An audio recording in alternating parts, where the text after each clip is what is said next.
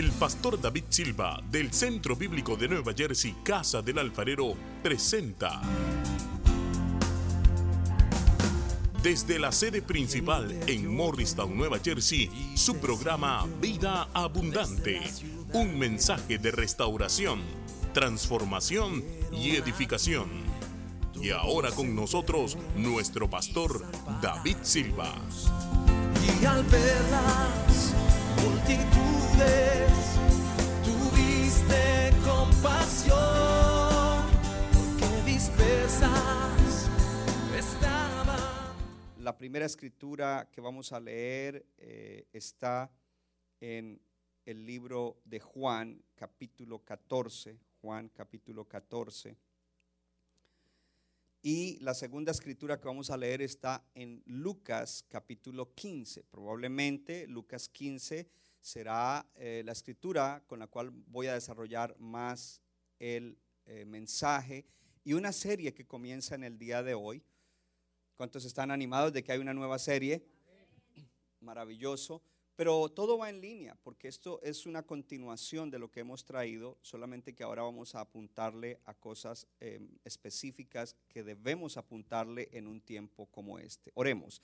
Padre, te damos honor y gloria en esta preciosa mañana. Gracias por la palabra que viene, la palabra que tú vas a desatar y a darnos a la iglesia a través de mi persona. Que sea un canal fideligno, ungido, Señor, para poder bendecir la iglesia y que todos como iglesia seamos bendecidos con esta palabra que esta palabra nos ayude a seguir caminando, Señor, en la dirección que tú quieres, moviéndonos hacia adelante, aún en medio de la situación que vive el mundo. En el nombre de Jesús, amén. Leemos la palabra. En Juan capítulo 14, versículo 15 dice, si me aman, guarden mis mandamientos, y yo rogaré al Padre y les dará otro consolador para que esté con ustedes para siempre, el Espíritu de verdad, al cual el mundo no puede recibir porque no le ve ni le conoce. Pero ustedes le conocen porque mora con ustedes y estará en ustedes, esa palabra en ustedes, no los dejaré huérfanos, vendré a ustedes. Es Jesús anunciándole a sus discípulos, ya me queda corto tiempo en la tierra, pero ustedes no deben estar tristes, angustiados, atribulados, porque yo voy a rogar al Padre para que envíe un paracleto, un ayudador, un consejero, lo llama aquí en el griego y la traducción al español, alguien que consuela, consolador, para que esté con ustedes, dijo, para siempre. ¿Quién es? Es el Espíritu Santo, que también se llama el Espíritu de verdad. Y dice al final, estará con ustedes porque mora con ustedes y estará en o dentro de ustedes y no los dejaré huérfanos, vendré a ustedes.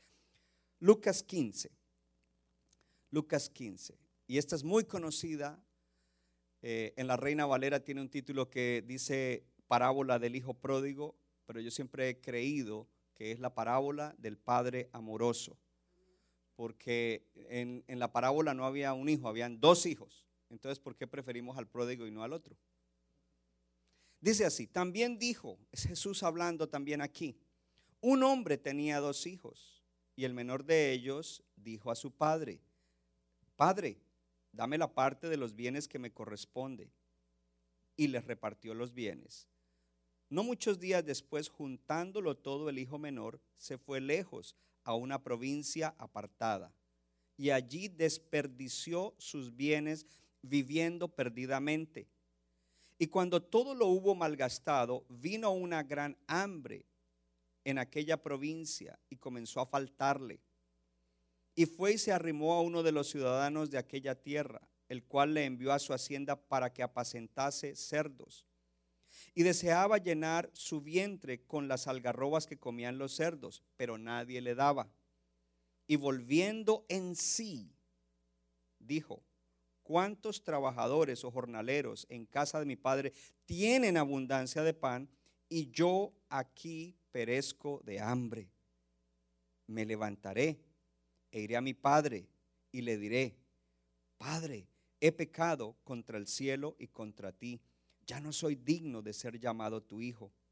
hazme como uno de tus jornaleros. Y terminó, y terminado esto, dice, y levantándose, vino a su padre. Y cuando aún estaba lejos, lo vio su padre y fue movido a misericordia y corrió y se echó sobre su cuello y le besó. Y el hijo le dijo, Padre, he pecado contra el cielo y contra ti, y ya no soy digno de ser llamado tu hijo. Pero el padre le dijo a sus siervos, saquen el mejor vestido y vístanle, y pónganle un anillo en su mano, y calcen sus pies. Y traigan el becerro gordo y mátenlo, y comamos y hagamos fiesta. Porque este mi hijo era muerto, lea en voz alta, y ha revivido. Se había perdido y es hallado. Y comenzaron a regocijarse. Y su hijo mayor estaba en el campo. Y cuando vino y llegó cerca de la casa, oyó la música y las danzas. Y llamando a uno de los criados, le preguntó qué era aquello. Él le dijo, tu hermano ha venido y tu padre ha hecho matar el becerro gordo por haberle recibido bueno y sano. Entonces se enojó y no quería entrar. Salió por tanto su padre y le rogaba que entrase. Mas él respondiendo dijo al padre, he aquí tantos años te sirvo, no habiendo desobedecido jamás, y nunca me has dado ni un cabrito para gozarme con mis amigos. Pero cuando vino este tu hijo, que ha consumido tus bienes con rameras, has hecho matar para él el becerro gordo. Él entonces le dijo, Hijo, tú siempre estás conmigo y todas mis cosas son tuyas. Mas era necesario hacer fiesta y regocijarnos, porque este tu hermano era muerto, le voz alta, y ha revivido. Se había perdido y es hallado. Le hice que repitiera la palabra revivido y revivido. La palabra revivido es sinónimo de avivamiento. Y el avivamiento es recibir vida otra vez. Es, el mundo no puede recibir avivamiento porque no ha tenido vida espiritual. Pero alguien que ha tenido un encuentro con Cristo y se ha enfriado, se ha apartado, su vida espiritual ha decaído, necesita ser avivado o revivido. Amén. El tema de hoy, antes de que aquí se sienten, y espero que allá también estuvieran de pie, es esperando el avivamiento. Pueden sentarse, esperando el avivamiento. Gloria a Dios. Estamos en un tiempo de espera en estos días, ¿cierto? Eh, el mundo pues ha estado convulsionado, ha estado, podríamos decir, en pausa y muchas cosas han estado sucediendo que han hecho que la vida cambie dramáticamente por un tiempo, con muchos efectos, efectos en la salud, efectos en las familias, efectos económicos, efectos laborales, efectos eh, mentales y emocionales, y podríamos seguir diciendo todos los efectos. En medio de eso, Dios quiere que su iglesia continúe moviéndose hacia adelante, que su iglesia no se detenga. Y estamos esperando que todo esto pase.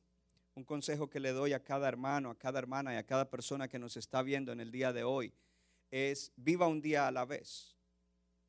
Un día a la vez. La espera es un día a la vez. Te levantas hoy y hoy entras temprano en la mañana delante de Dios y recibes la gracia para el día de hoy. Porque cuando comenzamos a pensar qué será mañana y qué será dentro de una semana y qué será de un mes y qué será dentro de un año, entonces ahí viene donde la mente comienza a dar muchas vueltas, el razonamiento comienza a actuar de una manera eh, eh, que a veces no es la mejor porque comienza a imaginarse cosas malas y a predecir cosas que no son. Y entonces emocionalmente decaemos, entramos en, pánico, en temor, en ansiedad, en desánimo, en depresión y podría añadirle muchas otras cosas a la lista.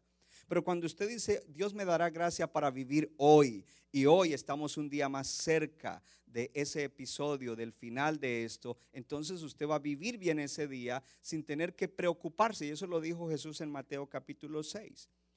Dentro de esa espera debe haber, como lo dije la semana pasada, una espera que es positiva, con una ansiedad positiva. ¿Qué es lo que Dios trae después de esto? ¿Qué es lo que Dios trae? Y una de las cosas que estoy creyendo es que viene un gran avivamiento para la iglesia, ¿cierto? Y nosotros tenemos que estar esperando el avivamiento, diciendo, cuando todo esto pase, viene algo extraordinario, viene un avivamiento. ¿Cuántos lo creen? Viene avivamiento. Y de hecho, entonces tenemos que mirar por un momento qué es el avivamiento. Ya le dije al comienzo lo que es el avivamiento brevemente. Podemos sacar muchas definiciones, pero el avivamiento es un derramamiento del Espíritu Santo donde la presencia de Dios, la presencia del Espíritu y las obras del Espíritu Santo son muy marcadas y pronunciadas. Ese avivamiento se vuelve algo que comienza a verse, a ser prominente en la vida de la iglesia. Levante la mano la iglesia donde quiera que estén. Y eventualmente afecta la vida cotidiana de las personas, afecta la sociedad y afecta la cultura. Porque a veces cuando miramos en el mover de Dios podemos mirar solamente el aspecto espiritual, pero no nos damos cuenta que hay un efecto en la vida que nosotros tenemos en la tierra y en la vida que, que eh, hay en la tierra y el efecto que tendrá en otras personas que no están en la iglesia. Entonces, el avivamiento es una iniciativa de Dios traer un mover del Espíritu Santo. Amén. Y Dios quiere que esos avivamientos continúen, porque en la tierra hay mucha maldad, hay quebrantamiento, hay injusticia, todo lo que usted sabe que hay, lo hay en la tierra porque vivimos en un mundo caído, en un mundo quebrantado. Y aunque tenemos victoria en Cristo Jesús, tenemos que luchar contra las cosas que no están bien en la tierra. Yo se lo voy a decir, tenemos que luchar espiritualmente contra las cosas que no están bien en la tierra. Por eso con la palabra, la oración y la enseñanza luchamos contra la maldad, contra el pecado. Luchamos contra la enfermedad cuando alguien se enferma. Luchamos contra la injusticia cuando vemos que hay injusticia. Entonces a través de nuestra labor espiritual nos levantamos y hacemos cosas para luchar contra lo que esté mal en la tierra. Gloria a Dios. Porque la idea es, venga tu reino, hágase tu voluntad como en los cielos, aquí en la tierra. Y, y, la labor del creyente avivado es traer las realidades del cielo a la tierra. En el cielo no hay tristeza. En el cielo no hay lágrimas, en el cielo no hay dolor, en el cielo no hay traición, en el cielo no hay adulterio, en el cielo no hay avaricia, en el cielo no hay enfermedad. Y la iglesia tiene que estar avivada para manifestar las realidades del cielo en la tierra mientras estemos aquí, para que Cristo sea conocido, para que gente se salve y para que haya un cambio en la sociedad en tanto que Cristo vuelve, porque Cristo va a volver. No sabemos cuándo, puede estar a las puertas, pero Cristo vuelve. Pero mientras él vuelve, vamos a estar haciendo así. Él no nos ha llamado a que nos salgamos de la ciudad y compremos un campo por allá en un bosque en, en Pensilvania y hagamos una cabaña y nos encerremos allá hasta que Cristo venga. No, Él dijo, ustedes son la sal de la tierra y para que la sal sale tiene que ir y tocar aquello que está corrupto, aquello que necesita ser preservado, aquello que necesita cambiar el sabor. Somos la sal de la tierra. Dijo, somos la luz del mundo y la luz no se esconde debajo de una mesa sino que se pone arriba para que rompa las tinieblas, rompa la oscuridad. Y dice, así alumbre la luz de ustedes con sus buenas obras, glorificarán al Padre Celestial. A eso nos ha llamado Dios. Pero una iglesia que no esté avivada es una iglesia que no puede cumplir con el propósito de Dios. La iglesia tiene que estar avivada. Y, entonces cuando hablamos de avivamiento, muchas veces pensamos en un mover en el cual la música es muy bonita y tenemos reuniones como las que vamos a tener después de esto donde la gloria de Dios va a estar allí tocando gente, donde gente nueva va a llegar y van a ser quebrantados, donde adictos van a dejar sus adicciones allí por el poder del Espíritu Santo, donde gente que tenía issues que destruían su vida van a ser libertados en su corazón, en su mente. Lo que el psicólogo no pudo hacer, el Espíritu Santo lo hará. Dios hará cosas grandes, transformará vidas, transformará familias y seguirá levantándose un ejército para que vaya y manifieste el reino de Dios y traiga las realidades del cielo a la tierra. Gloria al Señor. Eso es lo que necesita la tierra. Pero una iglesia que no está avivada no puede hacerlo. Y nos imaginamos el avivamiento, un avivamiento colectivo. Entonces cuando oramos por avivamiento quizás nuestra mente es, wow, que la iglesia esté avivada, wow, la predicación tremenda, wow, la alabanza, wow, el mover de los milagros, wow, las salvaciones. Pero no comienza así. El avivamiento comienza conmigo y comienza contigo, comienza con individuos, no comienza con la colectividad. Diga conmigo, no comienza con la colectividad. Diga, el avivamiento comienza conmigo. Y por eso este tiempo que estamos viviendo, lo he dicho desde el comienzo del el cierre de todas las cosas aquí, es un tiempo en el cual Dios le está llamando la atención a la iglesia y le está diciendo, necesito que se santifiquen, prepárense, prepárense. Sin embargo, sabemos que muchos hermanos en la iglesia han estado entrando en el mover de Dios, porque hay un mover de Dios. Y, han entrado en ese mover. Yo testifico personalmente de cómo Dios ha estado obrando en mí, aunque mi esposa no me ha dicho si he cambiado o no he cambiado en las últimas semanas, pero yo sé que he cambiado, yo sé que, algo Dios ha estado obrando en mí. Yo sí lo he visto en ti, mi amor. No sé si lo has visto en mí, pero yo sí he visto que eh, eh, Dios ha estado haciendo cosas lindas en mi esposa y a través de ella, porque eso es lo, bueno, cuando Dios obra en uno, entonces uno es un canal para hacer bendición a otros de parte de Dios para que Él sea conocido, exaltado, magnificado, glorificado, sobre todo que la gente llegue a ese encuentro con Él. Y muchos estamos en eso, pero también hay un grupo en la iglesia que no están en eso que quizás no se conectan a todos los servicios, que quizás abandonaron el camino espiritual, que quizás están inclusive en estilos de vida o regresaron a estilos de vida pecaminosos. Otros que aunque no, no hayan regresado a vivir de esa manera, han caído en pecados y el enemigo los tiene acusados y los tiene acorralados. Pero yo te digo, este es tiempo de levantarte. Este es tiempo, este no es tiempo de estar ahí como que tú eres una víctima. Tú no eres víctima del diablo. De hecho, voy a decir aquí algo que a mí me gusta romperle la cabeza a los teólogos de la iglesia y a, los que saben mucho. Porque es que a veces eh, cogemos lo de la guerra espiritual y lo que, lo que yo percibo en algunos hermanos es que cuando están haciendo guerra espiritual es, es como que están diciendo el diablo contra Dios. Pero el diablo nunca es rival de Dios. El diablo es un sirviente de Dios. O si no, lea el libro de Job. No era el diablo contra Dios, era el diablo siendo un sirviente de Dios para cumplir el propósito de Dios, tocando a Job, pero luego Dios glorificándose y multiplicándole a Job todo lo que había perdido. Entonces no es el diablo contra Dios. Podría ser el diablo contra el ángel Gabriel. yes. Ahí sí. Ok, vamos a ver quién gana. Y de pronto Dios tiene que meter la mano y ayudarle a Gabriel. pero no es el diablo contra Dios. Entonces alguien, ay, es que el diablo... No, hermano, si usted es un creyente y usted es levantado, Dios lo perdona, Dios lo restaura y Dios lo pone a que usted entre en avivamiento. Últimamente, aquí en este estado, el gobernador ha comenzado a abrir algunos sectores de la economía. Y la pregunta que yo me hago es, ¿cuántos hermanos de nuestra iglesia y hermanos en general trabajan en esos sectores y ya van a regresar a sus actividades y perdieron todo el tiempo que no hubo actividad económica. Y regresan quizás espiritualmente peor que antes. Y ahora se meten en su trabajo y a recuperar la situación económica y entonces allí el diablo los va a super zarandear. Es necesario que hagamos, eh, que si usted está en esa condición, usted diga, wow, ya voy a regresar y estoy en la carne, como dijo un hermano el otro día, chuleta y necesitamos, necesitamos parar, porque es necesario entender que Dios quiere avivarnos. Dije que Dios quiere avivarnos y para avivarnos necesitamos humillarnos y en esa humillación encontrar aquellas cosas que Dios quiere cambiar, ayudarnos a cambiar en este tiempo. Y no es que todo esté mal en ti y no es que tengas que enfatizarte solamente en las cosas que tienes que cambiar. No, usa las cosas buenas, tenlas presentes, las virtudes, las áreas fuertes, úsalas precisamente para eso, para vencer las que te derrotan, las que te traen malas relaciones matrimoniales, malas relaciones familiares, pelea con todo el mundo.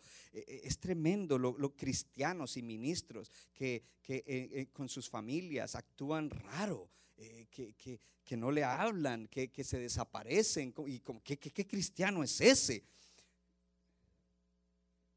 Y podría decir muchas cosas más, pero se me ocurrió esa. Quizás una misa suelta para alguien. Dios quiere avivarnos.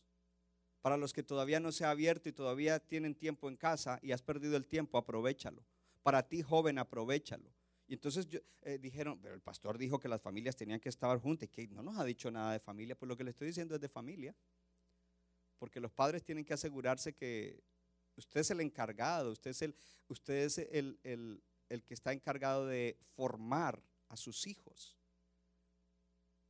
formarlos espiritualmente. Y usted tiene que velar que ellos estén buscando a Dios, no a través de presionarlos, no a través de obligarlos, pero a través de el Espíritu Santo en ti, guiarlos a que ellos puedan tener experiencia con Dios y vivan correctamente en un mundo que frecuentemente está bombardeándolos y un diablo que está a la cacería de destruir esta generación a través de la misma tecnología, que es lo único que se usa ahora para la gente distraerse.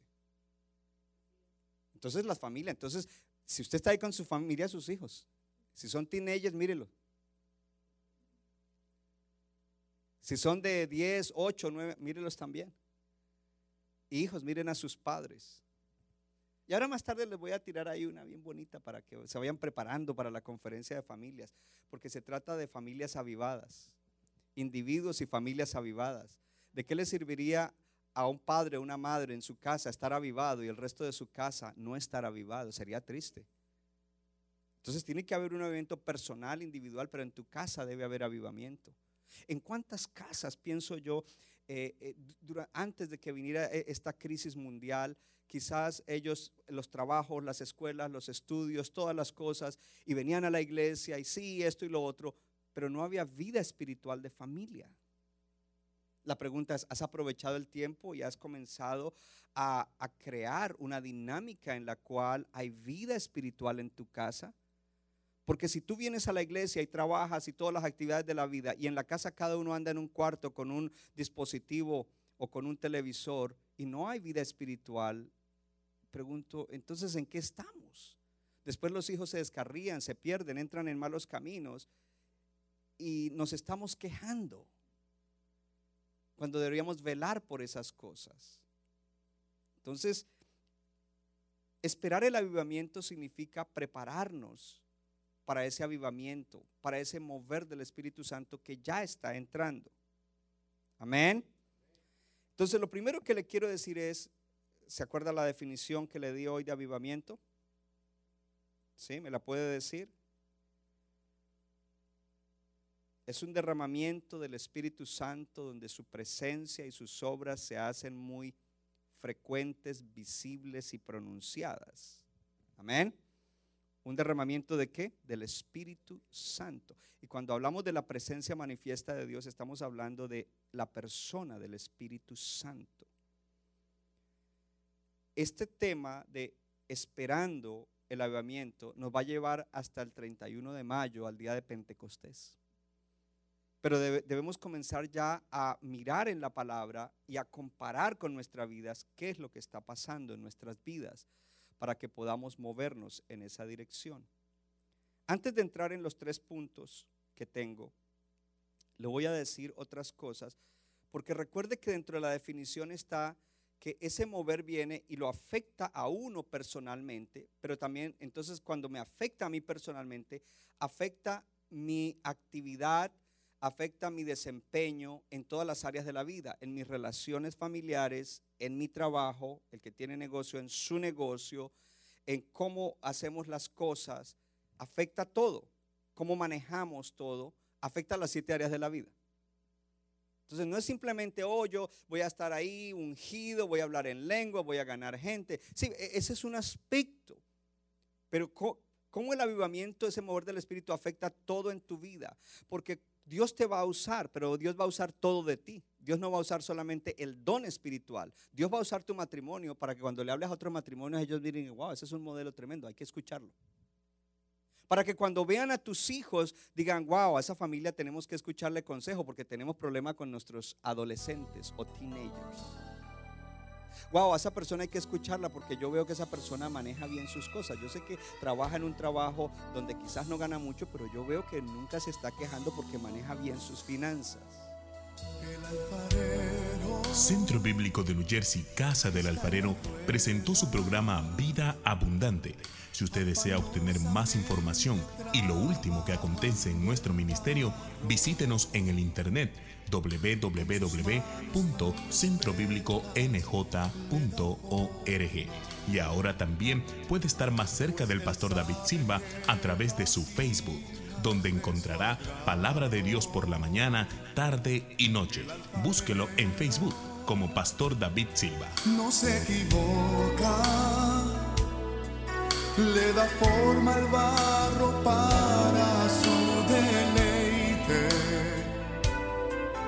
Somos vasos de su agrado y de su